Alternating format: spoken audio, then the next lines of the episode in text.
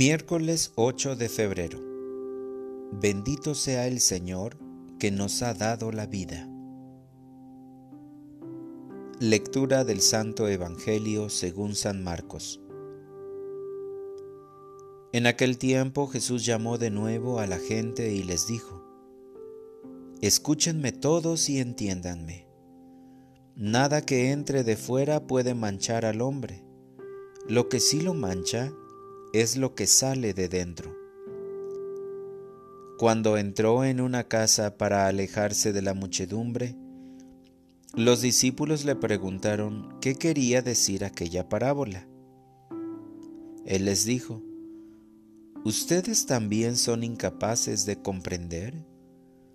¿No entienden que nada de lo que entra en el hombre desde afuera puede contaminarlo porque no entra en su corazón sino en el vientre y después sale del cuerpo? Con estas palabras declaraba limpios todos los alimentos.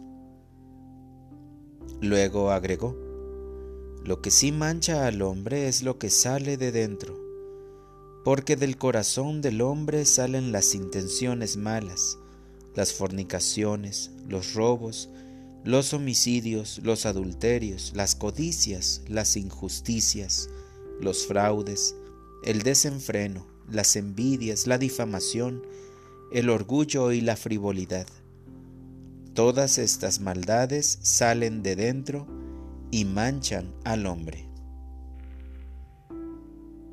Palabra del Señor. Oración de la mañana. Ayúdame a comprender lo que esperas de mí. Ya es un nuevo día y quiero amanecer invocándote, alabándote y dándote gracias por tu infinita bondad. Hoy me llamas como llamaste a la gente de tu tiempo y me pides que te escuche y te atienda. Sé que todo lo que haces es bueno y que por tu bondad me diste los oídos para escuchar tu palabra por eso hoy me pides que atienda tu mensaje, porque sabes que puedo hacerlo.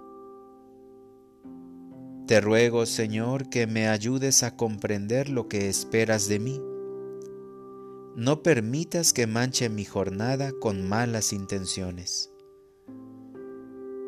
Acompáñame cada día para que tu santo nombre permanezca en mi corazón y en mi mente para que selle mis labios y solo salga de ellos la alabanza a tu grandeza. Para orientar mi vida, cuidaré mis intenciones para que todo lo que realice lleve el sello de tu amor y se refleje en un buen trato a mis semejantes.